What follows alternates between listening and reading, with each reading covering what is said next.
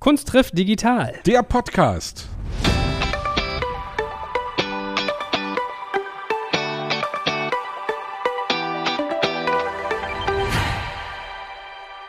Wie immer mit dem wohlriechenden Popprinzen Sebastian Krumbiegel. Wohlriechend und immer mit dem gut aussehenden, bestaussehendsten Podcast-Papst Joel Kaczmarek. Ha, so, und heute starten wir mit warmen Worten, aber es werden sicherlich auch sozusagen Worte aufgegriffen und zitiert werden, die nicht so warm waren, denn unsere heutige Gästin ist eine sehr, sehr spannende Medienperson, die tolle Sachen in TV und Fernsehen gemacht hat, ganz viel Comedy auch, die sehr gerne backt, ein echter Familienmensch ist, Bücher schreibt wie wild und auch einen eigenen Podcast hat. Und warum ich den ganzen Satz mit den einleitenden Worten hier warme Worte versus kalte Worte gewählt habe, ist, sie hat auch ihren ersten Shitstorm hinter sich und Erfahrung mit Cybermobbing gemacht. Das heißt, unsere digitale Digitalbrücke wird heute auch mal sein, was passiert eigentlich so im Netz da draußen, wenn auch mal blöde Sachen passieren.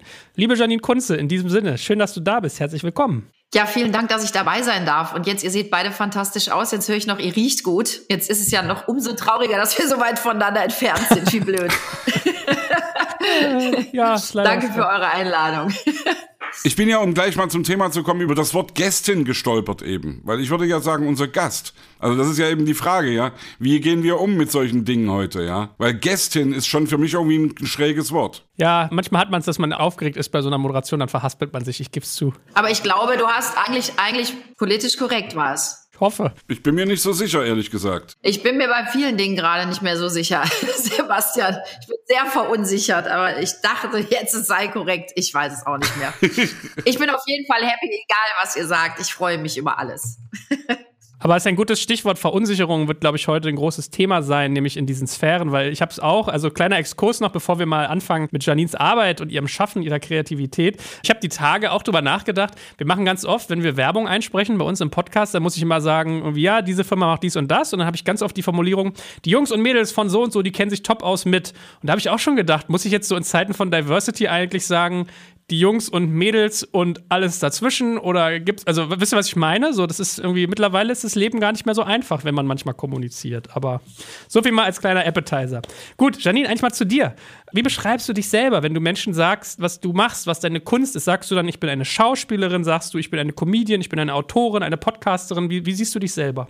Oh Gott, das ist eine gute Frage. Klar, wenn ich schreiben muss, was ich beruflich mache, steht da Schauspielerin, Moderatorin.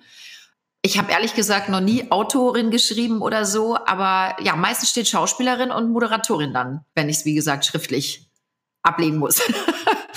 und das umfasst ja auch sehr viel. Ne? Das ist ja das, was ich auch mache. Also ich spiele Rollen und ich moderiere. Ich bin ja auch viel Gast in Sendungen, mache eben diese, diese lustigen Shows, die ich ja sehr, sehr mag, weil sie den Leuten Unterhaltung bietet. Also ich glaube, es geht so ein bisschen in Richtung Entertainerin. Darf man das sagen? Ja. Ja. ja. Unbedingt ist eigentlich ein schönes Label. Darf ich da gleich mal Mäuschen spielen oder neugierig sein? Wie läuft denn das eigentlich immer ab, wenn die einen anfragen für solche, also manchmal gibt es ja so Einmalshows, dann gibt es so wiederkehrende, so wie dieses Masked Singer zum Beispiel, wo wir wie den Tom Beck gerade auch da hatten. Wie läuft denn das ab? Kriegst du eine Anfrage und dann bieten die einen Preis und dann geht man dahin, dreht und ist fertig? Also ist das bei dir richtig sozusagen fester Bestandteil, der immer wiederkommt oder ist es nur mal so alle Jubeljahre? Nein, also du bekommst Anfragen ne, für Sendungen oder eben Moderationen, Shows oder Rollen und dann ähm, setzt man sich einfach mit dieser Sendung ähm, auseinander und ähm, überlegt, äh, kann ich da, mag ich das, kann ich das vor allen Dingen? Das ist für mich immer ein ganz wichtiger Aspekt. Ich sitze wirklich da und denke, okay, kann ich das gut umsetzen, so dass der Zuschauer das mag? Ja, und dass ich dem Zuschauer und auch dem Arbeitgeber gerecht werde. Also das finde ich muss immer mit einspielen. Ja, und wenn ich dann denke, okay, das kannst du, das, da hast du Spaß dran, das kannst du gut vermitteln, dann freue ich mich immer, wenn wir da zusammenkommen. Und wie du sagtest, genau, dann wird verhandelt und dann unterschreibt man im besten Fall irgendwann einen Vertrag und äh, beginnt zu arbeiten. Also so viel zu meiner Neugierde. Ich bin ja hier voll der Quereinsteiger gerade. ich, ich musste dich ja eigentlich mal viel früher abholen, weil ich bin ja jemand, ich bin ja wirklich noch groß geworden mit Hausmeister Krause und ich weiß, dieses, also dieses großartige Duo mit dir und Axel Stein wo dann der immer so, voll normal, ich komme aus Wuppertal, er so richtig schön irgendwie Pott geredet. Das ist sozusagen mir natürlich sehr präsent gewesen, aber vielleicht fangen wir mal ganz bodenständig an. Wie bist du denn zu deinem Job als Entertainerin, Schauspielerin, Comedian und Co. gekommen? Also ehrlich gesagt war das ein großer Zufall. Ich habe als Kind schon Kindermusicals gemacht und Kindertheater gespielt, aber ich hatte dann wirklich so mit 16, 17 mal die Phase, wo ich gesagt habe, oh, Schauspielerei, das würde mich doch, glaube ich, beruflich auch sehr interessieren. Das fand zu Hause aber überhaupt keinen Anklang. Meine Mutter hat dann gesagt, auf gar keinen Fall, du lernst was Anständiges. Und ursprünglich wollte ich ja gerne Medizin studieren und habe mich dann aber erstmal dafür entschieden, ja, die Krankenschwesternausbildung zu machen. Und das habe ich auch echt geliebt. Das ist ein ganz, ganz toller Beruf. Also an dieser Stelle grüße ich auch mal alle Krankenschwestern und Pfleger und ja, alles, ähm, das ganze medizinische Personal, was gerade auch so viel zu tun hat und was sich gerade für uns, für unsere Gesellschaft ja wirklich aufopfert. Ich durfte das also dann lernen, habe auch richtig ein Examen da abgelegt und habe dann neben der Schauspielschule, die ich dann irgendwann angefangen habe zu besuchen, die meisten sind dann Kellnern gegangen und ich bin eben in die Klinik gefahren und habe meinen Dienst gemacht und bin dann davor aber in die Schauspielschule. Und das war eine ganz, ganz tolle Zeit. Ich habe da sehr viel kennengelernt, sehr viele Menschen kennengelernt, mich noch mal ganz neu kennengelernt, weil diese beiden Berufe natürlich auch wahnsinnig konträr sind. Und dann kam irgendwann das Casting von Hausmeister Krause und ich wollte erst gar nicht hingehen. Das kam über eine Modelagentur. Ich habe nebenbei so ein bisschen gemodelt. Und dann hat meine Freundin mich wirklich überredet und dann habe ich gedacht, na gut, komm, hast du mal ein Casting gemacht, weißt du auch mal, wie das geht. Und dann hat das irgendwie alles funktioniert und ich habe direkt diese Rolle bekommen und das war wie so ein Sechser im Lotto und hat mich dann in, in meinen beruflichen Werdegang gebracht, kann man das sagen, was die Schauspielerei angeht. Gut, also du bist im Prinzip bist du reingestolpert. Du hattest eigentlich sozusagen einen Traum, dann kommt so die Vernunft der Eltern. Ich habe das bei mir auch gehabt, was ordentliches lernen, brotlose Kunst und so weiter, mach was und so und, und dann bist du sozusagen von hinten durch die Brust ins Auge da so reingestolpert. Und was war das damals für eine Welt? Also wie war das so, wenn du mit irgendwie Tom Gerhardt und Co. da gedreht hast?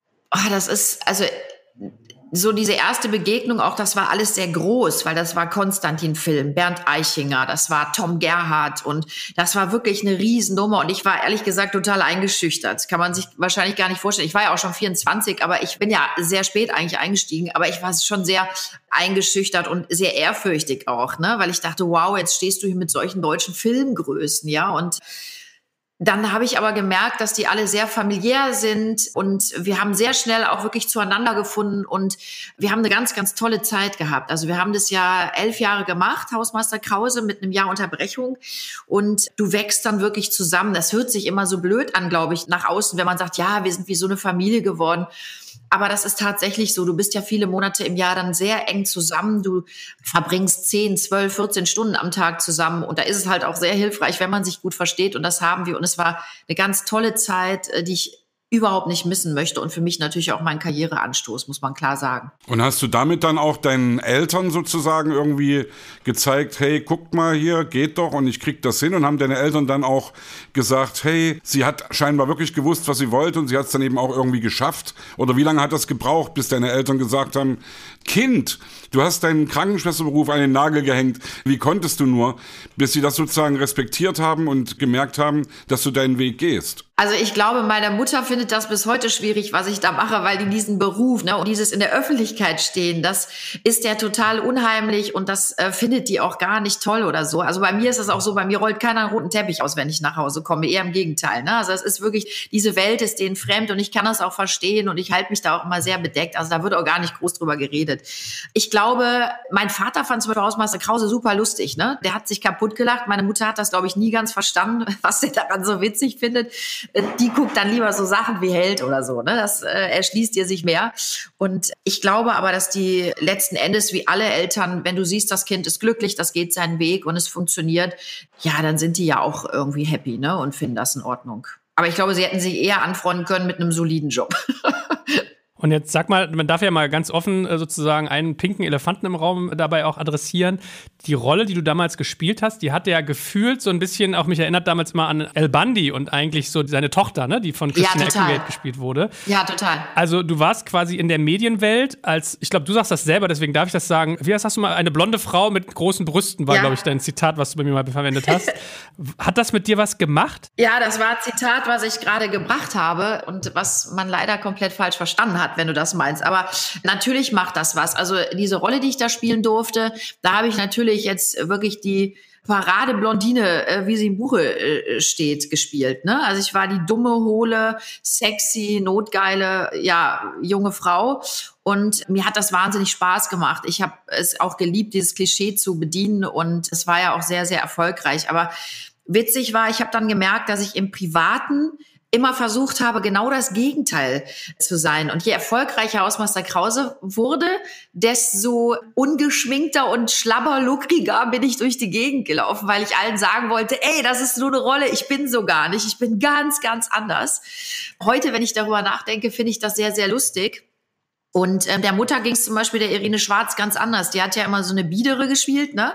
Die Haare so hochgesteckt und ja eher so, so ein Mäuschen, Lisbeth halt. Und die ist ja auch eine sehr schöne Frau. Die ist dann privat wirklich nur als Vamp gelaufen. Also wir haben wirklich versucht, genau das Gegenteilige dann ins Privatleben zu ziehen. Und das war sehr, sehr lustig. Also es hat schon sehr viel Spaß gemacht. Ich habe das übrigens auch bei meinen ersten Fernsehauftritten. Ne? Saß ich dann mit dem Rolli da, bis mir dann irgendeiner sagte, Mäuschen, du verstehst die Branche nicht. Du musst da schon ein bisschen auch was zeigen ne, versuch mal eher so ein bisschen Rollenklischee dazu bedienen. Also das sind schon wirklich auch Gedanken, die ich mir dann gemacht habe. Das ist faszinierend, was man da so über sich nochmal erfährt, auch über ja, über, über diesen Beruf auch. Und es ist aber für mich nach wie vor ein toller Beruf. Ich liebe ihn sehr. Ich liebe es auch Frau zu sein und ähm, bin gerne Frau. Und ähm, ich glaube, wir Frauen, ja, wir wir, wir spielen auch gerne mit unseren Reizen und das ist ja auch was Tolles. Also ich möchte da nur ganz klar sagen, äh, wir müssen uns für gar nichts verstecken. Ne? Alles ist gut, wie es ist. Und hast du aber einen Preis dafür gezahlt? Also war es zum Beispiel in deiner beruflichen Ebene so, dass dir dann mit fehlendem Respekt begegnet wurde oder dass genau das, was du gerade gesagt hast, dass man immer versucht hat, dich auf Klischees zu münzen, dass das immer aufs Körperliche ging? War das so ein bisschen ein Preis oder war das gar nicht so, wie man sich das denkt? Ich habe das nicht so negativ erfunden, aber natürlich äh, gab es und gibt es Menschen, die einen natürlich dann auch oft auf Äußeres, nicht nur in meinem Fall jetzt, ne, es ist ja einfach so, aufs Äußere reduzieren oder beschränken wollen, aber ich habe das eigentlich immer ganz gut weggeschickt gesteckt. Und ich glaube, wenn man selber weiß, wer man ist, was man ist, dann kann man damit ganz gut umgehen. Es war natürlich am Anfang so, wenn es natürlich irgendwo eine Klischee-Blondine zu besetzen gab, dann war ich natürlich immer ganz oben mit auf der Besetzungsliste. Aber auch das ich muss das ganz klar sagen, Hausmeister Krause war und ist für mich ein großes Geschenk gewesen. Ohne diese Rolle säße ich auch heute wahrscheinlich nicht mehr hier. Ich habe das geliebt. Ich glaube, da kann ich für uns alle sprechen. Wir haben es geliebt, diese Familie zu verkörpern, darzustellen, unsere Rollen zu spielen. Und da gibt es bis heute nichts, wofür man sich schämen müsste. Das ist eine der beliebtesten, erfolgreichsten deutschen Comedy-Serien und wir sind da alle sehr, sehr stolz drauf. Es war eine super Zeit. Ich meine, ich will auch nicht zu schwermütig werden in der Thematik, aber mal als kleiner Exkurs noch hinten dran, als hier diese ganze MeToo-Welle auch so rumschwimmt schwappte. Hattest du da so Momente, wo du da gesessen hast, hast einen Fernseher angemacht, die Zeitung aufgeschlagen, diese Harvey Weinstein-Geschichten gelesen, Kevin Spacey und Co. und hast gedacht, oh ja, stimmt, habe ich auch schon erlebt? Oder ist das sozusagen an dieser Kelch glücklicherweise an dir völlig vorbeigegangen? Ich glaube, im kleinen Maße haben das alle Frauen schon mal erlebt und auch nicht nur in der Schauspielbranche, ja, wenn ich das so sagen darf. Das, ich glaube, das gibt es immer mal wieder und ich kann den Frauen nur sagen, steht zu euch, sagt nein, wenn ihr nicht möchtet und sagt es laut. Und äh, ich glaube, das ist das Wichtigste, was man tun kann. Und ich persönlich habe da jetzt nie wirklich schlimme Erfahrungen mitgemacht, bin da auch sehr, sehr dankbar. Ich glaube aber auch sagen zu dürfen, ich bin auch ein starker Charakter. Ich habe immer, wenn ich etwas nicht wollte, auch geschafft, laut Nein zu sagen. Und das ist das, was ich auch meinen Töchtern versuche beizubringen und was ich eben nach außen auch transportieren möchte. Wir Frauen, wir dürfen und wir müssen oft Nein sagen, äh, wenn wir das Gefühl haben, da ist was nicht richtig. Und das sollten wir einfach lernen und auch tun. Das ist ganz, ganz wichtig. Aber auch die Männer, das muss ich auch dazu sagen, ja. Also jeder Mensch, wenn wir etwas nicht möchten, dann müssen wir Nein sagen. Und ähm, das, das dürfen wir auch. Das steht uns auch mehr als zu.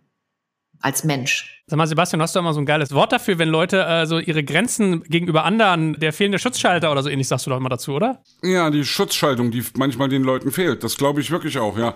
Aber ich, also ich merke ja gerade, Janine, dass du wirklich, wir haben ja eingangs kurz drüber gesprochen, dass du wirklich total vorsichtig bist mit dem, was du sagst und dass du wirklich durch diesen Shitstorm, den du jetzt hattest, einfach so ja, eben zurückhaltend bist. Und ich kenne das von mir auch. Ich hatte auch schon mehrere Shitstorms, jetzt eher aus politischer Richtung irgendwie, äh, weil ich mich eben irgendwie politisch geäußert hatte zu irgendwelchen Dingen.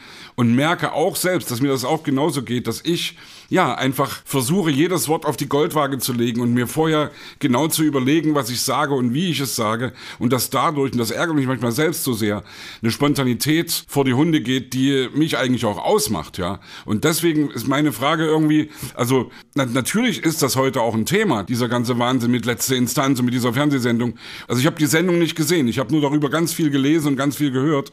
Und es ist ja nicht nur dieses eine Ding, sondern es ist ja ganz viel, was uns zurzeit eben irgendwie umtreibt. Wie gehen wir wir mit solchen Dingen um, ja. Und was Joel am Anfang gesagt hat, du bist sehr karitativ irgendwie unterwegs, du unterstützt ganz viele Projekte und bist da irgendwie eigentlich überhaupt nicht in dem Verdacht, in irgendeiner Weise rassistisch zu sein. Andererseits wissen wir auch, und du hast es eben selbst gesagt, was Sexismus betrifft, dass jede Frau davon irgendwie mehr oder weniger mal betroffen war oder ist und dass wir das niemals vergessen dürfen.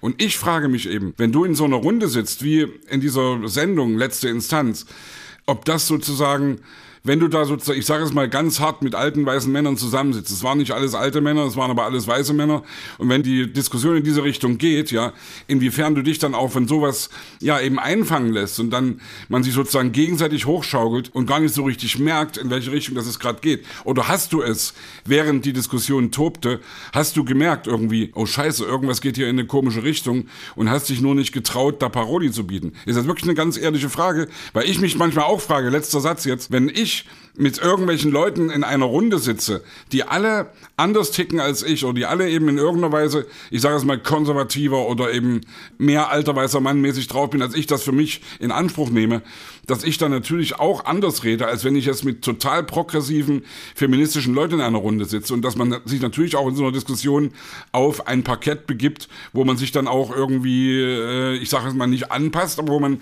das ist, scheint normal zu sein, wie wir hier gerade reden. Also die Frage ist, hast du währenddessen schon gemerkt, hier läuft irgendwas schief oder bist du aus allen Wolken gefallen, als danach der Shitstorm losging und die Diskussionen? Also das ist echt ein diffiziles Thema und ich kann erst mal nur sagen, genau wie du sagst, ich bin seitdem natürlich auch verunsichert und überlege genau, was ich sage, weil mich das alles mit so einer Wucht getroffen hat. Und um das vielleicht mal kurz zu klären, es war eine ganz klare Ansage, dass das kein Rassismus-Talk ist.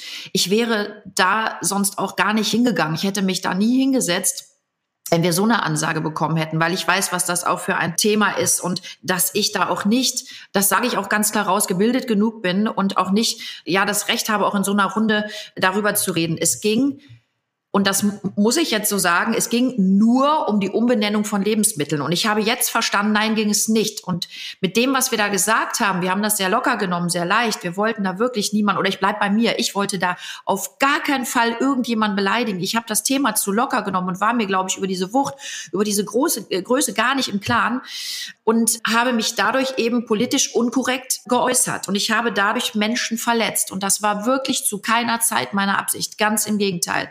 Auch dieser Satz, ähm, weil du eben Joel darauf ansprachst, mit äh, blonde Frau mit großen Brüsten, der bezog sich zu keiner Zeit auf einer Ebene, dass ich sagen wollte, ich kann mich mit rassistisch verfolgten Menschen oder Gequälten auf eine Ebene stellen. Um Himmels Willen. Niemals wäre mir das in den Sinn gekommen. Also das äh, war wirklich alles und ich kann nur von mir reden, überhaupt nicht böse gemeint. Ich habe da überhaupt nicht drüber nachgedacht, ob ich da wirklich jemanden verletze, sondern ich habe in meiner ja, lockeren, lapidaren Art äh, mich auf ein Glatteis begeben oder ein, bei einem Thema mitgesprochen, das hätte ich nicht tun dürfen. Und nein, mir ist das erst klar geworden nach der Wiederholung. Dieser Shitstorm ging ja los, nachdem die Sendung acht Wochen später nochmal wiederholt wurde.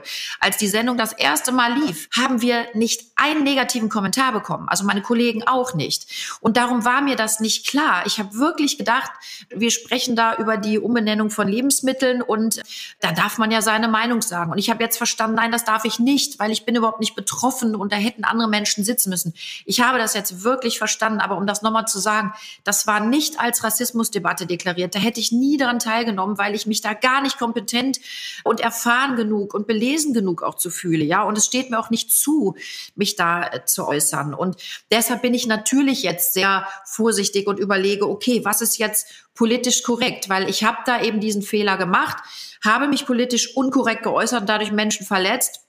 Und das war zu keiner Zeit meine Absicht, wirklich. Das möchte ich einfach mal ganz klar sagen. Und wie du eben gesagt hast, Sebastian, ich setze mich jetzt seit wirklich über 20 Jahren für tolle Projekte ein, darf da mitarbeiten, habe Projekte ins Leben gerufen und habe eben immer antirassistisch gearbeitet, habe antidiskriminierend versucht zu wirken und immer also eigentlich wollte ich den Menschen immer nur sagen, wir sind, ne, lasst uns zusammenstehen, lasst uns voneinander lernen und ja, wenn du dann auf einmal mit so einer Wucht getroffen wirst, ich habe einen Fehler gemacht, ähm, ich nehme das jetzt auch an, aber das nimmt dann teilweise auch Ausmaße an. Du hast es eben selber gesagt. Wow, das zieht dir echt den Boden unter den Füßen weg. Das ist schon hart. Aber da muss ich durch. Ich kann es nur noch mal sagen. Wenn du einen Fehler machst, musst du dann auch damit rechnen, dass es dich dann trifft und dann ja, musste das Beste draus machen und was ich versuche für mich wirklich draus zu lernen. Ich, ich lese viel, ich bilde mich da sehr weiter, was das Thema angeht und ich glaube tatsächlich, dass es auch ein bisschen Generationsding ist. Wir in meiner Generation, um das vielleicht noch zu sagen, ähm, wir sind wirklich mit Worten groß geworden. Da haben wir uns nie was Böses bei gedacht und haben die gesagt. Aber ich weiß jetzt, wir müssen auch unseren Sprachgebrauch verändern, weil es gibt Worte, die für uns normal waren, die dürfen nicht mehr normal sein, weil wir damit Schaden zufügen, weil wir Menschen mit diesen Worten, wenn wir sie äußern, einfach verletzen. Und das habe ich wirklich mehr als begriffen. Ich war mir über die Kraft dieser Worte was eben betroffene Menschen angeht, ich war mir wirklich nicht im Klaren darüber. Das muss ich ganz klar sagen. Da habe ich einfach wirklich ein Wissensvakuum gehabt und bin da einfach mit richtig aufs Gesicht geflogen. Und daraus lerne ich jetzt, ganz klar. Wir hatten ja unter anderem Minkai Fanti zu Gast und haben auch über dieses Thema mit ihr gesprochen. Und sie hat uns erklärt, und das muss sie uns beiden auch sagen, ja, weil wir natürlich auch glauben, offen zu sein und weil wir auch glauben, in irgendeiner Weise progressiv zu denken. Sie hat gesagt, wir alle tragen Rassismus in uns, ganz tief, ob wir wollen oder nicht. Und deswegen finde ich das, wie du das jetzt gerade reflektierst, das ist die einzige Möglichkeit, wie, wie wir damit umgehen können. Wir können ja nicht irgendwie sagen, äh, wir haben das nicht gesagt, sondern na klar haben wir es gesagt. Und natürlich, und ich glaube, wir haben in diesem Podcast schon öfter drüber gesprochen, wir haben früher zum Schaumkuss ein anderes Wort gesagt. Und dieses Wort geht uns heute heute nicht mehr über die Lippen und deswegen sollten wir trotzdem offen darüber diskutieren und sollten eben genau auch äh, den Leuten die Angst nehmen. Das finde ich nämlich wirklich auch. Die Angst, also das, was heute von ultrarechter Seite gesagt wird, dass es Denkverbote gibt, das ist natürlich Unsinn, weil es gibt keine Denkverbote. Man darf sehr viel sagen, man darf sehr viele Dinge von sich geben, man muss sie nur reflektieren und man muss, und das äh, ist eben genau die Sache, man muss sagen, dass man lernfähig ist und dass sich die Zeit verändert, dass sich die Sprache verändert und dass sich unser Leben verändert und dass wir da nicht die Augen vor verschließen können. Absolut. Nein, das dürfen wir nicht. Und das ist ja auch das, was ich auch sage. Ich äh, sitze jetzt nicht hier und versuche, mich da rauszureden. Das, was in dieser Sendung passiert ist, ne, und äh, in dieser Situation, in der wir uns auf einmal befanden, wir haben dann irgendwie ganz cool und locker flockig versucht, alle zu sagen, ey, ist doch alles easy, ne? Äh, nee, ist es aber für viele Menschen nicht. Und was mir ganz wichtig ist, auch mal zu sagen, äh, Sebastian, ich benutze diese Worte zum Beispiel bei uns gar nicht. Die gibt es bei uns überhaupt nicht. Ne? Also die finden in unserem Sprachgebrauch hier bei mir in der Familie zum Beispiel gar nicht statt. Und ich kann dir nur sagen, meine Tochter, als das losging, nach der Wiederholung. Ich habe die Sendung beim ersten Mal auch gar nicht gesehen. Also wir sitzen hier nicht vom Fernseher und schauen meine Sendung an. Ne? Ich wusste gar nicht, wann sie das erste Mal lief und ich wusste auch nicht, wann sie das zweite Mal lief, weil Leute ja dann sagten, ach so, nach dem zweiten Mal warst du dann schlauer, als die Leute sich beschwert haben. Es kam am Anfang nichts und ich wusste auch gar nicht, wann die Sendung lief. Aber, und das wollte ich eigentlich sagen, meine Tochter kam an und sagte, Mama, was hast du denn da gesagt? Und dann sagte ich, wieso Lilly, was habe ich denn gesagt? Sagt sie, Mama, du darfst diese Worte gar nicht in den Mund nehmen. Und dann haben wir hier an diesem Samstagabend darüber gesprochen. Und dann hat hat sie mich die 17 aufgeklärt und hat gesagt, Mama, so und so ist das. Und wir, wir haben das schon verinnerlicht. Dann habe ich ihr gesagt, aber Lilly, guck mal, zu Hause finden diese Worte bei uns, die, die haben ja hier gar keinen Raum. Wir, wir sagen das ja auch gar nicht. Sagt sie, ja, deshalb habe ich es noch weniger verstanden, dass du zum Beispiel auch die Frage vom Moderator wiederholst und diese Worte aussprichst. Also was ich damit sagen will, das ist, glaube ich, die junge Generation ist auch schon viel weiter. Oder die wissen schon viel mehr als wir was man jetzt sagen darf und was nicht. Und ich muss da ganz klar lernen. Und ich kann nur noch mal sagen, es war zu keiner Zeit von mir beabsichtigt, irgendwen zu verletzen, zu beleidigen. Das liegt mir wirklich fern. Ich bin da wirklich unbelesen mit Dummheit geschlagen in diese Diskussion gelaufen und habe da einfach einen riesen Fehler gemacht. Das kann man anders nicht sagen. Das ist einfach so passiert und ich lerne daraus. Ich lese, ich führe viele Gespräche und wenn mir Menschen begegnen und immer noch sagen, ja, ich sage das aber weiter, dann ähm, ja, führe ich im Moment wirklich tolle Gespräche auch und sage, nee, wir müssen, wir müssen umdenken, wir müssen Dinge verändern. Sprache soll positiv sein, Sprache darf nicht verletzen. Ja, Sprache muss Gutes in Menschen bewirken. Dann können wir auch alle ja, gemeinsam Hand in Hand in eine gute Zukunft gehen. Was wir gelernt haben, wir hatten auch äh, Jen Bender, die Sängerin von Großstadtgeflüster im Podcast, haben mit ihr auch darüber gesprochen und von ihr habe ich gelernt, wenn man diese Worte gebraucht, dass man vorher wirklich sagt, Trigger-Alarm. Ja, dass man sozusagen Leuten sagt, ey Leute, jetzt kommt ein Wort, seid vorsichtig, das kommt jetzt nicht aus der Kalten angeflogen. Und das verstehe ich auch wieder in irgendeiner Weise. Und ich muss ganz ehrlich sagen, ich bin selbst auch extrem unsicher, ja, was diese politische Korrektheit, diese Political Correctness betrifft, ja. Ich versuche wirklich sehr korrekt zu sein und weiß gar nicht, ob ich es immer schaffe. Und wenn ich gerade mit älteren Leuten drüber rede, mit meinen Eltern, ja, wenn ich mit denen drüber rede und meine, meine Mutter sagt, ich sage zum Schaumkuss heute trotzdem immer noch genau das Wort, das ich immer gesagt habe. Und damit meinen sie nicht das N-Wort, sondern damit meinen sie das Trigger-Alarm, das M, das das M, Mohrenkopf, ja, Trigger-Alarm, ja. Dann sage ich, Mutti, das ist echt nicht cool. Und, und trotzdem würde ich mir doof vorkommen, sie da jetzt zu belehren oder, oder, oder, oder sie, äh, nee, belehren vielleicht schon, oder belehren ist auch das falsche Wort, aber sie, geschweige denn sie zu beschimpfen. Und ich glaube, da müssen wir auch tierisch aufpassen, weil wir damit auch viele Leute einfach vor den Kopf stoßen, die sich dann auch in irgendeine Ecke gedrängt fühlen, in der sie dann vielleicht sogar mit einer Portion Trotz sagen, Leute, leckt mich, bin jetzt erst recht so, weil ihr irgendwie mich völlig falsch einschätzt. Und das ist nämlich dann für mich ein bisschen die Gefahr, die wir da laufen. Ja, wenn wir einfach nicht offen darüber diskutieren, sondern wenn wir Leute deswegen beschimpfen und, ich sage es mal extra so, in eine Ecke stellen, in der sie eigentlich gar nicht stehen, in die sie eigentlich gar nicht gehören. Das, glaube ich, ist ein grundsätzliches Ding. Da sind wir auch schon bei Cybermobbing, ja, oder ja, bei generellen Verletzungen. Also ich bin da nämlich voll bei dir. Wir müssen über Dinge reden. Das ist wichtig. Wir müssen auch voneinander lernen. Und genau da ist das Problem. Diese Wucht, diese Heftigkeit, die Wortwahl, diese Verletzungen, diese Beleidigungen, das geht ja hin bis zu Morddrohungen, ja, bis, also wirklich ganz heftige Dinge, die da passieren. Das darf eben nicht sein. Ich finde, wir sind alle Menschen. Wir machen Fehler. Und dann ist es ganz wichtig, dass jemand kommt und sagt, du hast einen Fehler gemacht, das ist nicht richtig, das musst du anders machen. Dann kann ich annehmen und kann sagen, ja, richtig, das stimmt und es tut mir leid. Dann muss man sich auch entschuldigen. Aber genau wie du sagst, liebevoll miteinander umgehen, respektvoll, ja, das ist, glaube ich, was, was wir uns alle nochmal verinnerlichen müssen. Alle, alle, die wir da sind. Was sage ich? Was löst Sprache in anderen Menschen aus? Oder was kann Sprache auslösen? Ja, ich hatte einen tollen Podcast letzte Woche auch zum Thema LGBTQ-Szene. Und da ist es ja auch so, dass viele Worte verändert werden müssen, verändert werden und auch da, wir müssen einfach lernen, was darf ich korrekt äußern, ohne eben, dass ich jemanden auf die Füße trete, dass ich ihn verletze. Ähm, wir müssen respektvoll, ich habe es gerade schon mal gesagt, respektvoll, liebevoll, achtsam miteinander umgehen. Das ist ganz, ganz wichtig. Und das geht ein bisschen verloren. Das, das tut mir ehrlich gesagt ein bisschen weh. Und da meine ich jetzt gar nicht nur meine Situation, sondern Sebastian, wie du eben sagtest, wir haben das ja im Moment ganz krass in den Netzwerken auch, ne? Dass da so eine Grenze überschritten wird tagtäglich. Und es gibt eben viele Menschen, die können das auch nicht wegstecken. Ne? Und wir müssen einfach da alle liebevoll miteinander im Gespräch bleiben und uns helfen. Bist du da im Netz offensiv, dass du Leute dann auch wirklich unterstützt? Also ich bin da, also was weiß ich, wenn jetzt zum Beispiel in Corona-Zeiten Karl Lauterbach wirklich extrem beschimpft wird von vielen Leuten, ja, dann freue ich mich immer drüber, wenn ich dann merke, dass auf Twitter oder irgendwo eben Leute sozusagen solidarisch sind.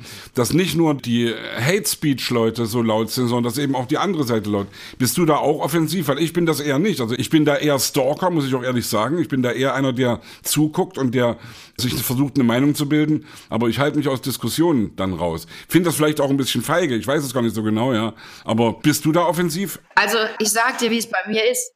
Nee, ich bin im Moment, sage ich dir ganz ehrlich, halte ich mich sehr zurück, weil ich habe seit dieser WDR-Sendung, ich war ja immer jemand, der, ich habe das Herz auf der Zunge liegen, ja, schon immer gehabt und ich bin damit 21 Jahre gut gefahren und ich habe jetzt wirklich so einen Gong abbekommen.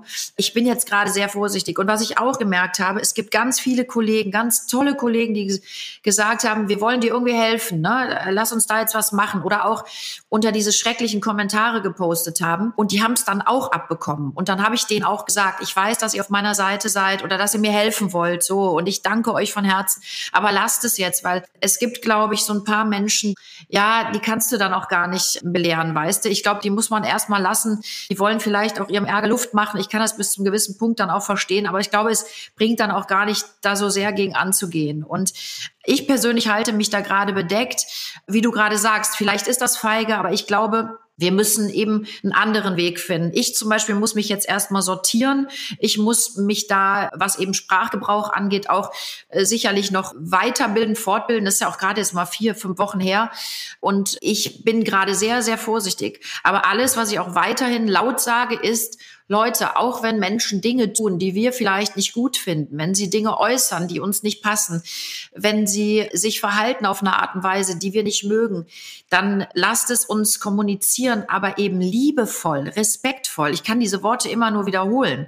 Ne? Und da werde ich auch nicht müde, das zu sagen, weil ich glaube, wenn wir den Weg weitergehen, der gerade eingeschlagen wurde, also das macht mir wirklich große Sorgen. Und ich versuche da jetzt gerade eben auch einen Weg zu finden, auch vielleicht in der Öffentlichkeit da eben für mehr Liebe und, und Achtsamkeit miteinander auch zu stehen und, und eben da hoffentlich in positive Richtung was zu bewirken. Das ist wichtig. Naja, ich finde ja irgendwie, was bei dir rausklang, es geht ja auch immer um die Intention von Dingen, die man sagt. Und ich finde irgendwie unsportlich, wenn man jemandem non-konstruktiv, also destruktives Feedback gibt für etwas, was er gar nicht böse gemeint hat. Also man kann ja einen Fehler machen, dann sagt man, okay, ich habe nicht gewusst, dass es da einen Sprachgebrauch gibt und dass ich Leute damit irgendwie vom Kopf stoße, die verletze. Das tut mir leid, das wollte ich nicht. Aber meine Intention war folgende: Ich habe das einfach nicht gewusst, auch wenn manchmal Dummheit nicht vor Strafe schützt, wie der Volksmund sagt war es nicht die Absicht. Ja. Genau, und du würdest jetzt eigentlich denken, dass ein Mensch dann sagt, ja, pass auf, schwamm drüber, aber lern's für die Zukunft und mach's besser. Ja, das wäre ein normaler Weg. Und das meinte ich eben. Ich glaube, es gibt Menschen, die sind vielleicht auch gerade vielleicht auch Corona-bedingt, glaube ich, die sind in so einer Phase auch und die wissen vielleicht selber auch nicht, wohin, dass sie dann eben so einen harten Weg einschlagen. Und das meinte ich eben. Ich versuche dann liebevoll zu bleiben und die erstmal zu lassen. Und ich glaube, einige kannst du da gar nicht belehren. Und das meinte ich ja damit die musst du, glaube ich, erst mal lassen. Und ich finde es aber schade, wenn man sich dann zurückzieht. Und das will ich ja nicht. Darum, ihr hattet mich ja auch gefragt, können wir drüber reden? Natürlich können wir drüber reden. Ich habe einen Fehler gemacht. Ja, da stehe ich da, da muss ich zustehen. Aber ich kann immer nur sagen, genau wie du das gerade sagtest, Joel, das war kein Vorsatz. Ich bin nicht vorsätzlich in eine Sendung gegangen, habe gesagt, so jetzt teile ich mal richtig aus. Genau. Also ich meine, jeder, der sich vielleicht ein bisschen für mich interessiert und auch meinen Werdegang mal verfolgt hat, der weiß, dass ich das auch gar nicht bin. Also ich, ich bin niemand, der Menschen beleidigt, verletzt und das auch gar nicht möchte. Und eben wie du sagtest, dieser Vorsatz, weißt du, da sind Menschen, die klagen jetzt total an und gehen vorsätzlich in eine Hassrichtung, die wirklich schlimm ist. Und vielleicht sollte man da auch mal differenzieren, wer macht hier wirklich was vorsätzlich und wer macht es eben ohne Vorsatz aus einer, ich sag das jetzt mal so blöd, aus einer Dummheit vielleicht heraus, ja. Und wichtig ist ja, und das macht uns doch erst zu Menschen, ähm, Hände reichen und auch Hände annehmen, ja. Und genau wie du gerade sagtest, ne, warum können das viele Leute nicht? Ich weiß es nicht. Vielleicht wir stecken alle auch in einer schwierigen Phase. Vielleicht gibt es Menschen, die wirklich auch gar nicht gerade wissen, wohin jetzt mit sich. Und dann ist man Ventil. Aber ja, man ist Ventil, vielleicht bis zum gewissen Maße auch berechtigt. Aber ich habe zum Beispiel jetzt auch, das muss ich auch mal sagen, habe so viel tolle Erfahrungen auch gehabt. Ich habe wirklich Menschen, die mich ganz schlimm gehatet haben, die ganz schlimme Sachen geschrieben haben, die mir dann jetzt auf einmal schreiben, Janine, es tut uns total leid. Also du hast da Mist gebaut, aber du hast dich entschuldigt und wir haben weitergemacht oder ich habe weitergemacht und ich entschuldige mich auch. Wir sind Menschen, wir müssen aufeinander zugehen. Also ich finde, es gibt auch ganz, ganz viele tolle Begegnungen, die ich da jetzt echt äh, haben durfte. Und da bin ich jeden Tag über jede einzelne dankbar. Ich äh, finde das ganz, ganz toll, was auch passiert. Das möchte ich auch mal positiv sagen, ja.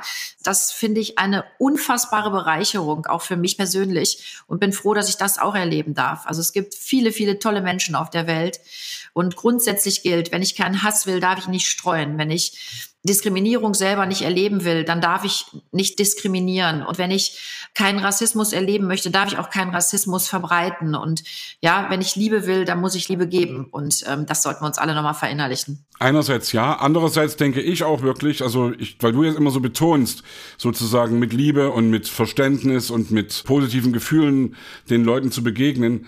Natürlich muss man auch also wenn jemand mit einer Intention, mit einer rassistischen oder mit einer wirklich mit einer miesen Intention irgendwelchen Scheiß von sich gibt, muss man dem das auch ganz klar sagen. Und da muss man ihn auch beschimpfen deswegen. Das finde ich auch wirklich. Also nur um die andere Seite jetzt auch nicht zu vergessen. Hey Joel, warum. Ja, beschimpfen ist halt für mich das, weißt du, es geht mir, beschimpfen heißt für mich nicht, wenn ich sage, hör mal, du blöde Kuh oder du Arschloch, was hast du da gesagt?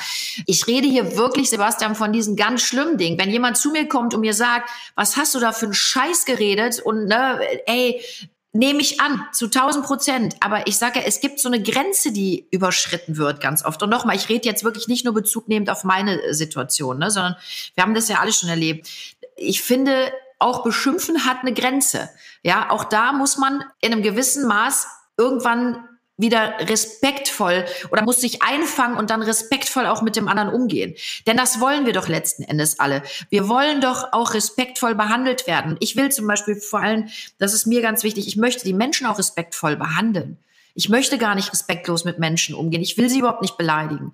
Ja, weder vorsätzlich noch durch einen Fehler, den ich mache. Und wenn das passiert, dann sag deine Meinung und sag, das war scheiße, was du gemacht hast und setz dich mit demjenigen, der Mist baut, auseinander aber lass Raum für Kommunikation, für gute, konstruktive Kommunikation. Denn dann, Sebastian, und daran glaube ich ganz fest, Wenn wir da hart, aber liebevoll und fair miteinander ins Gericht gehen, nur dann ist der Weg geebnet für einen guten gemeinsamen Weg, ja, wo wir lernen können, wo wir uns die Hand reichen, wo die Hand genommen wird und wo wir es besser machen können. Und darum geht's doch. Wir wollen doch in einer guten Welt leben. Guck mal, ich bin Mutter von drei Kindern.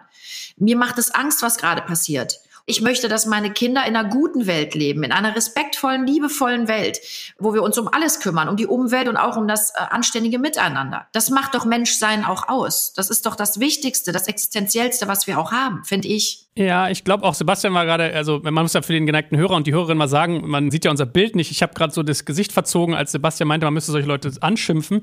Ich habe mich an den Begriff Schimpfen gestört. Also ich weiß, was du meinst. Sebastian hat zum Beispiel so typische Situationen, glaube ich, in Erinnerung. Er geht auf eine Demo oder an einer Demo vorbei und die Leute rufen in Bezug auf Seenotrettung absaufen, absaufen. Also quasi ist ja wie Aufruf zum Mord oder unterlassene Hilfeleistung und, und, und.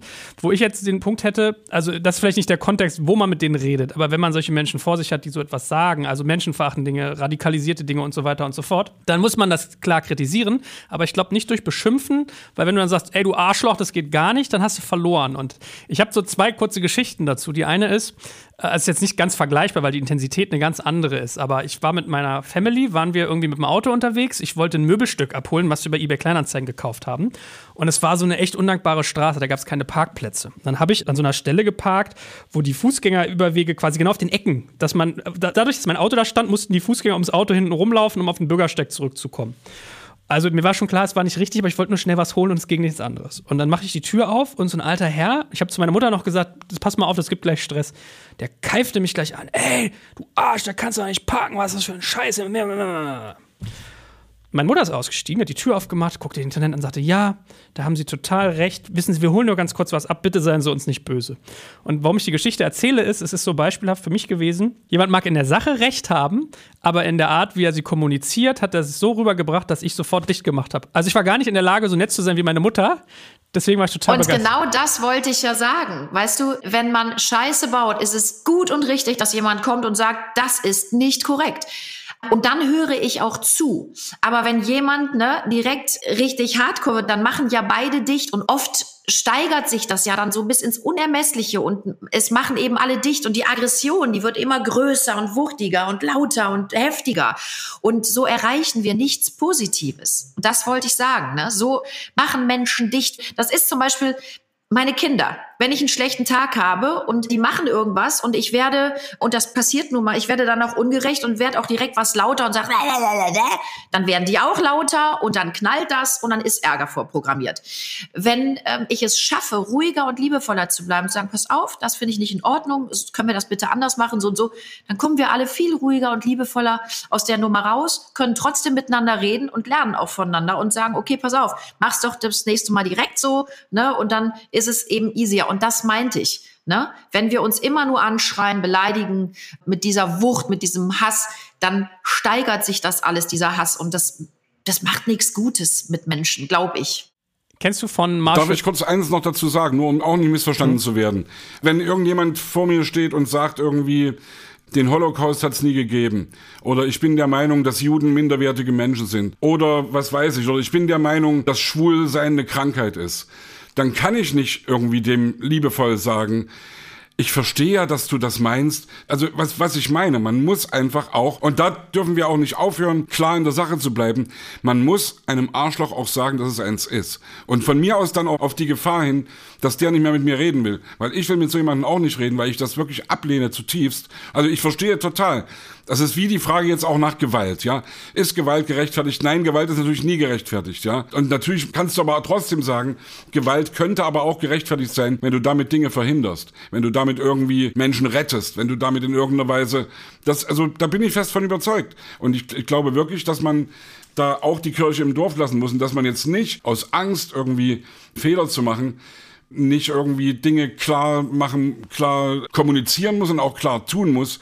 Da bin ich voll bei dir. Also ganz klar auch sagen, pass auf, ne, das ist in meiner Welt falsch und ich würde gerne mit dir darüber reden. Also ganz klar, mein Hund juckt sich gerade den Stuhlkipper so. Also da bin ich voll auf deiner Seite. Man muss Menschen sagen, wenn sie einen Fehler gemacht haben. Ich bin zum Beispiel dankbar, dass man mir sagt, dass ich einen Fehler gemacht habe. Nur dann kann ich lernen. Alles, was ich nochmal klar und deutlich sagen will, Sebastian, wenn ich dann mit so einem Hass und so einer Wucht direkt auf so jemanden losgehe. Ich glaube, da macht er, wie Joel eben sagte, da machst direkt zu, wirst auch sauer und so bekehrst du auch keinen. Und das ist doch das Schöne. Und das sind tolle Begegnungen, die ich gerade erleben darf, ähm, dass man sich dann wirklich auf einer liebevollen Ebene irgendwann dann trifft. Vielleicht beide haben sich erstmal Luft gemacht und dann kommt aber einer und sagt, du, lass uns doch bitte noch mal anständig drüber reden. Und dann merkst du, eigentlich sind wir gar nicht so unterschiedlich, auch unsere Denkweise nicht. Und ähm, eigentlich wollen wir beide dasselbe, nämlich das Richtige und das Gute und das Liebevolle. Und dann ähm, ist doch nachher das Ergebnis das Schönere, oder? Wenn das wirklich so ist, ja, aber ich kann nicht einem Rassisten oder einem Nazi gegenüber sagen, wir wollen doch eigentlich dasselbe. Weil wir wollen nicht dasselbe. Er ist einfach nur irgendwie jemanden, den ich zutiefst ablehne und dem muss ich das dann auch sagen.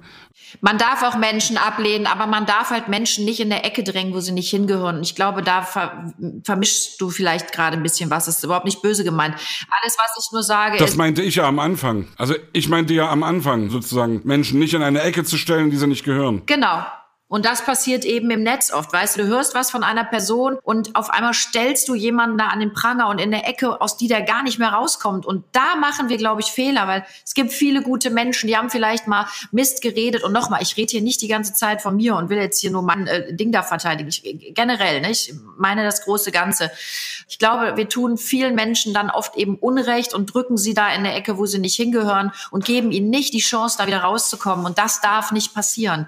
Denn dann geht das Liebevolle kaputt und dann, ja, kann man eben viele Menschen, die vielleicht falsch verstanden worden sind, auch gar nicht mehr so mit ins Boot holen. Weißt du, wie ich das meine? Und das sollten wir doch versuchen. Das sollten wir versuchen. Das ist einfach das, was ich meine. Die Frage ist ja, was willst du erreichen? Was ist dein Ziel? Wenn jemand vor dir steht und den Holocaust leugnet, kannst du ihn beschimpfen. Und dann ist die Frage, möchtest du deinem Ärger Luft machen? Möchtest du ihn gerne sozusagen auf einen besseren Weg führen? Möchtest du eine Debatte führen und so weiter? Das ist ja sozusagen der Punkt. Und ich gebe dir recht, bei solchen Themen ist es denkbar schwer, irgendwie sachlich zu bleiben. Aber ich fand ja immer ein sehr schönes Bild und das ist aber auch wirklich unfassbar fucking schwer, das durchzuhalten. Kennt ihr das Konzept der gewaltfreien Kommunikation von Marshall Rosenberg? Ja, gehört davon, ja. Ich glaube, ich habe Sebastian schon mal damit bekehrt. Das ist so, ja. was ich immer versuche. Das ist halt ein Psychologe, der dieses ganze Thema äh, versucht hat. Also Kommunikation steckt manchmal voller Gewalt. Wenn man jemand zum Beispiel sagt, das ist rassistisch, ist es eigentlich auch gewaltvoll ausgedrückt. Wenn man sagt, ich empfinde das als rassistisch, so Ich-Botschaften ist schon wieder was anderes. Und der hat ja dieses Quartett aus vier Schritten. Er teilt eine Beobachtung, er teilt ein Gefühl mit, ich glaube, eine Interpretation und dann einen Wunsch. Ich glaube, so war das. Das heißt, er sagt, du, ich beobachte, du sagst, Dinge, die irgendwie sich gegen Schwarze richten. Das weckt bei mir ein Gefühl von Wut, weil ich mich davon angegriffen fühle. Ich könnte mir vorstellen, es liegt daran, dass ich hätte folgenden Wunsch an dich. Aber dieses so dekonstruieren, ne, so eine Situation so versachlichen, unendlich schwer. Aber das ist so, was ich mir immer versuche als Maßstab mitzudenken. Empathisch sein und in Ich-Botschaften rüberzusenden. Dann hat man, glaube ich, schon viel geschafft, wenn man sowas hinkriegt. Ja, ja total. Na gut, anyway. Sage mal, ein anderes Thema, wo wir jetzt ganz viel über solche Aspekte reden, der Kommunikation und Öffentlichkeit. Du hast auch gesagt, deine Tochter hat dich belehrt. Spannender Faktor ist ja auch das Thema Familie in der Öffentlichkeit. Also du hast ja zum Beispiel ein Buch geschrieben, Liebling, ich habe die Kinder verschenkt. Du machst mit deiner Tochter einen Podcast. Also deine Familienleben ist relativ öffentlich. Wie gehst du denn damit um? War das bei dir eine bewusste Entscheidung? Gab es da eine Genese? Wie hat sich das für dich entwickelt? Also die Entscheidung, ehrlich gesagt, äh, hat meine Familie getroffen und mitgetroffen. Ich war am Anfang so, dass ich gesagt gesagt habe, auf gar keinen Fall die Kinder in die Öffentlichkeit, ne, ähm, das möchte ich nicht. Aber die Kinder werden größer, die Kinder ne, haben ihren eigenen Kopf, die haben ihre eigenen Vorstellungen und Wünsche und die werden mit mir als Mutter ja groß und kriegen das, was ich eben beruflich mache, auch mit. Und als die Lilly damals zum Casting eingeladen wurde von Held, die hat ja da jetzt acht Jahre meine Tochter gespielt, habe ich am Anfang gesagt, auf gar keinen Fall, das möchte ich nicht und nicht das eigene Kind. Und dann hat meine Tochter irgendwann gesagt, Mama, warum willst du mir das verbieten, was du selber machst? Lass es mich doch versuchen. Wenn ich nicht gut genug bin, dann werden sie mich eh nicht nehmen. Aber gib mir doch die Chance. Und da hat sie natürlich dann auch recht. Und mein Mann sagte dann auch, ja, lass es versuchen und äh, dann gucken wir weiter. Und also ich zerre meine Kinder nicht in die Öffentlichkeit, sondern wenn die Lust haben, sich auszuprobieren, das ist, als wenn ein Arzt seinem Sohn der oder seiner Tochter, äh, die auch sagen, ich möchte Medizin studieren, das total äh, schlecht redet und sagt auf keinen Fall wieso sollte ich meinen Beruf schlecht reden? Und ich stehe nun mal in der Öffentlichkeit. Ne? Und wenn die Kinder sich dafür entscheiden, finde ich das in Ordnung. Ich bin nicht hingegangen, habe gesagt, ich schreibe jetzt mal ein Buch über die Familie, sondern das war ganz klar. Ich hatte eine Anfrage wieder für ein Buch, nachdem das erste eben sehr erfolgreich lief. Und dann habe ich gedacht, okay, aber das Thema ist jetzt auch behandelt und gut ist. Und dann hat die Familie wirklich hier gesessen und wir haben dann gemeinsam überlegt, okay, sollen wir vielleicht so lustige Familiengeschichten aufschreiben, weil das viele Fans auch äh, geschrieben haben. Mensch, kannst du nicht mal über deine Familie was schreiben? Das war lustig, was man da immer so mitbekommt, wenn in Sendung mal was sagst. Und dann war das ein Familienentscheid. Ich habe ganz klar gefragt, habt ihr da Bock drauf? Ist das für euch in Ordnung? Und die haben auch alles abgesegnet, ne? Ich habe da nicht einfach ein Buch geschrieben und habe das dann zur Veröffentlichung gegeben, sondern meine Familie, meine Kinder, die haben das alles gelesen und haben dann auch gesagt, das kannst du schreiben. Oh, Mama, nimm das mal besser raus, das ist nicht so cool.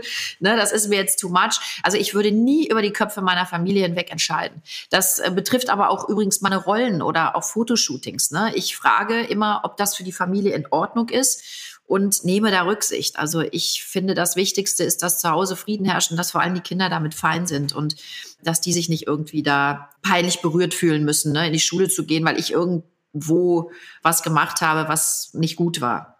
Hattest du so ein Alter, wo du gesagt hast, wenn das Kind 15 ist, darf es einen Instagram-Account haben oder mit 10 das erste Handy? Hast du sozusagen, hast du dich als Schutzbefohlener in der digitalen Sphäre lange gefühlt oder wirst du jetzt vielleicht auch nochmal sensibler, nachdem du selber mal Cybermobbing erfahren hast, dass man da vielleicht drüber nachdenkt?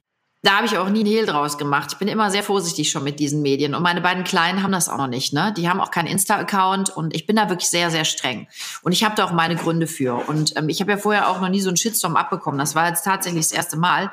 Und habe natürlich diese Wucht und Vehemenz auch das erste Mal erfahren müssen. Und natürlich ist das auch auf meine Große übergeschwappt, die einen Insta-Account hat. Und da merkst du eben noch mal, was geht da für eine Gefahr von aus, ja. Und also ich bin zum Beispiel jetzt auf meine Tochter wahnsinnig stolz. Die ist so klar, die hat so tolle Gedanken. Die hat ganz klar gesagt, Mama, ich weiß, wer du bist. Ich weiß, wie du tickst. Ich weiß auch, warum ich bin, wie ich bin. Denn das habe ich natürlich auch dir zu verdanken. Und ich stelle dich überhaupt nicht in Frage, weil ich weiß, was du für ein Mensch bist. Und die geht da so stark und klar mit um und das finde ich toll. Aber, und da eben auch meine Warnung nach außen, es gibt viele Menschen, die sind nicht so klar und nicht so stark und die können mit diesem Hass im Netz gar nicht umgehen. Und ich kann nur selber sagen, als 46-jährige Frau, das ist auch schwer und das ist fürchterlich. Aber ich habe jetzt auch nicht das Recht, meiner Tochter zu sagen, du musst jetzt deinen Account löschen oder so. Ne? Das, wir gehen da gemeinsam durch, wir schaffen das auch gemeinsam. Ich habe versucht, meine Kinder stark zu machen und ich glaube, das hat ganz gut funktioniert und man muss aber trotzdem da immer noch mit drauf achten. Das ist zum Beispiel auch ein Tipp von mir als Mutter an alle anderen Mütter und Väter da draußen. Wenn wir unseren Kindern dieses Medium in die Hand geben, Handy, Instagram, ich weiß nicht, was es da noch alles gibt, ne, Twitter, TikTok, dann müssen wir auch ein Auge drauf haben und dürfen die Kinder nicht alleine in diese Welt loslassen. Ne? Wir müssen da achtsam sein und die beschützen. Das ist für mich ganz wichtig. Ich kann sie nicht zum Outlaw machen, indem ich denen das jetzt 20 Jahre verbiete, aber ich muss ein Auge drauf haben und ich muss schauen, was passiert da, wie wird kommuniziert. Das habe ich zum Beispiel mit meinem Mann auch immer gemacht. Und das haben wir auch den Kindern so erklärt ne? und haben auch gesagt, also wir gucken schon noch mit drauf. Ist ja auch neu sozusagen. Also es ist ja alles immer neu. Ich weiß noch genau, wie damals irgendwie die Netzbubble die Kanzlerin verspottet hat, weil sie gesagt hat, Internet Neuland. Aber es ist jeden Tag alles immer wieder irgendwie neu. Es gibt neue Tools, es gibt neue Sachen. Und diese Sache irgendwie mit, also. Darf ich dich mal gerade fragen, Sebastian, Entschuldigung, dass ich dir reingrätsche, weil es mich echt interessiert, wie gehst du denn mit so Hass und Cybermobbing um? Ich meine, du bist so bekannt, du bist so eine große Person der Öffentlichkeit. Wie empfindest du das denn? für dich? Weil das würde mich wirklich interessieren. Ich versuche. Kannst du das wegschieben? Nein, natürlich. Also, sag mal so, mein Sprech ist immer der, dass es mich eigentlich nicht juckt, wenn mich irgendjemand beschimpft. Was natürlich nicht wirklich stimmt, ja. Natürlich kommen Sachen an mich ran. Aber ich, und deswegen war ich vorhin auch so verhältnismäßig klar in meiner Aussage, wie man eben mit anderen Leuten umgeht, die wirklich echt ernsthaft rassistischen oder menschenverachtenden Scheiß von sich geben also ich habe mir in letzter Zeit eher angewöhnt, wenn ich von dieser Seite einen Shitstorm kriege, dann versuche ich den eher als Ritterschlag anzusehen. Und da würde ich mich wundern, wenn solche Leute mich irgendwie gut finden würden. Also ich beschwöre das nicht herauf, weil es braucht keiner, es möchte keiner sich beschimpfen lassen. Wir alle wollen immer gern gelobt werden und was weiß ich was. Also Ich versuche das nicht nah an mich ranzulassen. Aber was du über deine Kinder sagst, also die Erziehung sozusagen zu Medienkompetenz, wie gehen wir mit dem ganzen Zeug um, dass das wichtig ist, weil wir sind alle reingeworfen worden ins kalte Wasser. Für uns, das Internet gibt's jetzt seit 20 Jahren, seit 25 Jahren, seit 30 Jahren, ich habe keine Ahnung. Wir sind nicht damit groß geworden, ja. Meine mittlerweile erwachsenen Kinder sagen irgendwie, wir sind die letzte Generation, die ohne Handy groß geworden sind, ja. Und das ist schon auch so, ja. Du musst lernen, wie du damit umgehst. Und du musst das deinen Kindern eben schon irgendwie klar zeigen oder musst versuchen, sie dabei zu unterstützen und bist dabei vielleicht sogar selbst auch überfordert, weil du selbst nicht genau weißt, wie es geht. Also für mich war immer ganz wichtig, die Familie nicht in die Öffentlichkeit zu zerren. Ja, das war für mich ganz wichtig. Ich will gar nicht sagen zu zerren. Wie du damit umgehst, was du gesagt hast, finde ich auch total korrekt. Wenn ihr da zu Hause drüber redet, wenn ihr das alles äh, miteinander absprecht, ist auch cool. Ich habe auch ein Buch geschrieben, habe da auch über meine Eltern, über meine Geschwister geschrieben und das habe ich auch mit denen abgesprochen. Das habe ich mir auch sozusagen freigeben lassen, ja. Aber wie wir sozusagen mit der Öffentlichkeit umgehen oder mit der Netzöffentlichkeit, das müssen wir jeden Tag neu lernen, weil es gibt immer wieder neue Tools. Joel hat mich jetzt versucht irgendwie von Clubhouse irgendwie zu begeistern, ja. Ich habe das einmal mitgemacht und es war nicht mein Ding. Und ich sage dann auch ehrlich, ich muss nicht jeden Scheiß mitmachen. Ich mache Musik und das ist irgendwie mein Ding, wovon ich äh, lebe. Und ich meine jetzt wirklich eher ideell lebe, natürlich auch finanziell. Und das, was zurzeit mich schmerzt, dass ich das nicht machen kann, ja. Aber ich mache trotzdem jeden Tag Musik und ich mache zu Hause bei mir Musik und du siehst hier im Hintergrund mein kleines Studio mit meinen Instrumenten und was weiß ich was. Da bin ich jeden Tag und schreibe neue Lieder und hoffe, dass wir bald wieder rausgehen können vor die Leute. Aber alles andere, was mein Privatleben betrifft, lasse ich außen vor. Ich fand ja sonst einen ganz schönen Satz, als bei mir mal ein Gast irgendwie auf mir ein bisschen rumgehackt hat und ich da viel drüber nachgedacht habe, weil es ist ja nochmal, also im Internet Cybermobbing hat ja den Faktor, es ist anonymes Feedback und ganz viel in der Masse versus man redet mit einzelnen Leuten. Und meine Frau, den Satz versuche ich mir seitdem immer zu sagen, die meinte, Joel, wenn Leute ein Problem mit dir haben, lass es doch bei ihnen, ist ja ihrs. Ist ja nicht dein Problem, sondern die haben ein Problem mit dir, wenn es ihrs ist, lass es da. Und das fand ich eigentlich ganz hilfreich. Ja. So. Weißt du, das ist bei mir so, bei mir geht's gar nicht, ich nehme mir gar nicht zu Herzen, wenn mich jemand jetzt so beleidigt, boah, bist du hässlich oder sowas. Das ist in Ordnung, ist seine Meinung, kann ich gut mitleben. Nochmal ganz kurz Bezug nehmend auf diese Situation jetzt, was mir wirklich wehgetan hat, dass Menschen sich durch mich haben verletzt und beleidigt gefühlt. Also das habe ich mir auch wirklich ja, das hat mir am meisten wehgetan, weil das möchte ich nicht. Wenn Menschen eine Meinung über mich haben, weil sie meinen Job blöd finden oder eine Rolle doof finden oder mich bei, einem, bei einer Sendung nicht gut fanden oder mich generell nicht gut finden, dann finde ich, ist das in Ordnung, ist ihre Meinung. Aber ich, wenn ich Menschen verletze, das ist was, das ziehe ich mir schon rein, das, äh, weil ich das echt nicht möchte. Ja, und ich meine, da ist ja die digitale Sphäre auch ganz merkwürdig. Ich habe neulich ein Gespräch mit einem sehr bekannten Schauspieler geführt, der jetzt fairerweise schon ein bisschen älter ist und der meinte zu mir, ja, ob wir uns mal austauschen können. Er wird gerne mal besser verstehen, wie das mit Instagram funktioniert, auch mit den blauen Haken, weil es gibt ganz viele Fake-Profile von ihm. Da meinte ich so, ja klar, macht Sinn. Und dann denkt man immer so, das geht so in Richtung irgendwie äh, Ansehen oder so. Und dann meint er, nee, bei mir war echt das Ding, die haben dann in meinem Namen geschrieben, wenn man ihnen auf folgendes Konto Geld überweist, dann kriegen sie eine Antwort von mir. Und was er als zweites meinte, war, er sei auch bei Kindern sehr bekannt und sein größter Horror wäre, dass sich irgendjemand, als er ausgeht, irgendwelche Kinder anlockt und dann in die echte Welt sozusagen zu treffen und so. Und da merkt man halt mal die Reichweiten oder die Komplexität dieser Größe, ne, Dieses, dieser sozialen Sphäre. Ha, meine Güte, heute ist aber, heute aber harte Themen hier. Hm, lassen wir noch ein bisschen was Nettes besprechen. Dein Podcast möchte ich ja von Podcaster zu Podcasterin abschließend noch verstehen. Wer den nicht kennt, Kunst des Kosmos, erzähl mal, was macht denn ihr da und warum? Was war so euer Stein des Anstoßes? Ja, auch wieder so ein Ding. Wir haben eine Anfrage bekommen für einen Podcast und dann kam irgendwann die Idee auf, was hältst du denn davon, wenn du den mit Lilly machst? Und dann habe ich das meiner Tochter auch zugetragen und die sagte direkt, finde ich super, Mama, habe ich Bock drauf. Und ja, wir machen jetzt den ersten Mutter-Tochter-Podcast und wir besprechen da eigentlich alle großen und kleinen Themen und auch sehr ehrlich und und das macht großen Spaß. Und ich muss sagen, ich lerne auch mein Kind immer noch mal neu kennen. Ne? Also in diesen Gesprächen ja, da kommen auch immer so Dinge zutage und auch nochmal ähm, auf einer Gefühlsebene. Das macht mir echt große Freude. Wir zicken uns da auch schon richtig an. Also wer den schon mal gehört hat, ne, teilweise finden wir uns dann gegenseitig auch nicht ganz so lustig.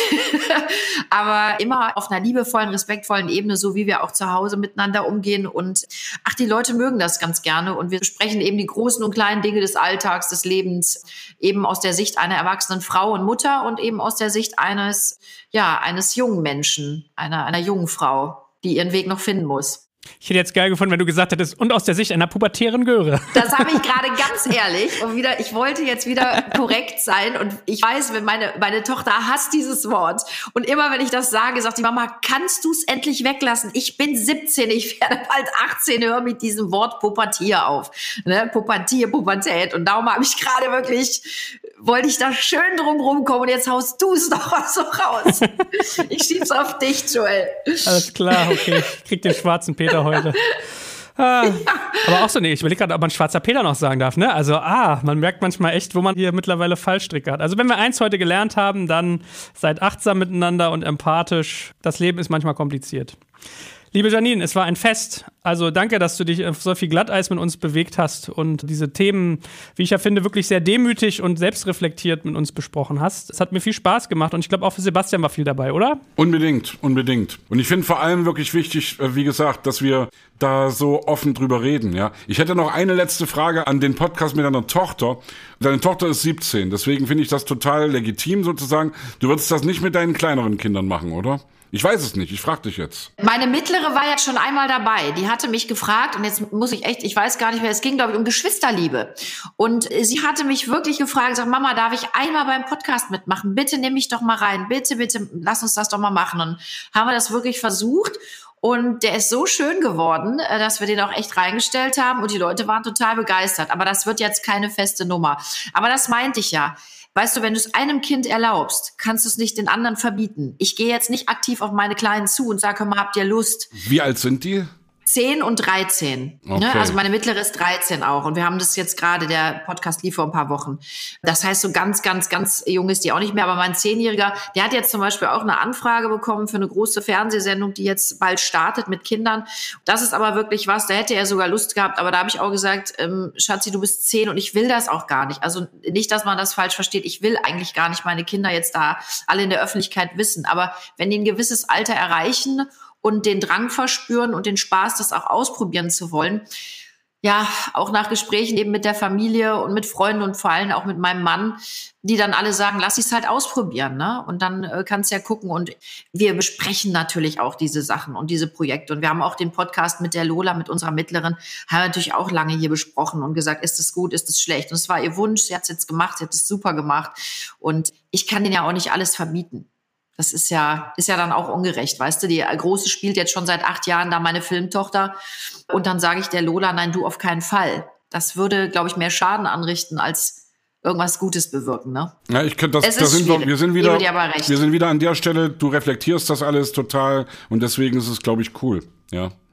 Ich hoffe, ich hoffe, dass ich da nichts falsch mache und dass die Kinder da ihren Weg finden. Und also meine Große zum Beispiel, die liebt das, aber die sagt jetzt gar nicht, also die, die steckt ja gerade mitten im Abi und die sagt jetzt auch, sie will auf jeden Fall studieren. Ne? Die, die, hat jetzt nicht den Drang, auf eine Schauspielschule zu gehen und nur noch das zu machen. Die möchte das gerne nebenbei weitermachen, kriegt auch viele tolle Angebote, aber ihr Herz schlägt für was anderes. Und ich wünsche mir für meine Kinder einfach nur, ich mache gerne Türen auf, wenn ich das kann, nicht nur in meinem beruflichen Bereich, sondern immer und überall mit meinem Mann.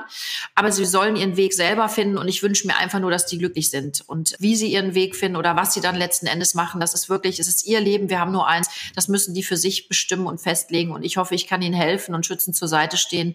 Aber ich werde die da auch sicher nicht in irgendeine Ecke drängen oder in irgendeine Richtung drücken. Das, das müssen meine Kinder alleine machen und das ist auch gut so und den Weg werden die finden. Ich sehe, dass die junge Generation sehr klar ist in ihren Gedanken und ich halte die für ganz cool alle. Die wissen schon, was sie wollen und was sie nicht wollen. Die sind gut. Die sind gut. Das stimmt uns doch hoffnungsvoll und ist doch ein gutes Schlusswort. Hey, Janine, vielen, vielen Dank, dass du da warst. Danke, dass ich da sein durfte. Bleibt gesund und munter und achtsam und liebevoll mit euch und den anderen. Ja, yeah, gleichfalls. Dankeschön. Ich danke euch. War sehr schön.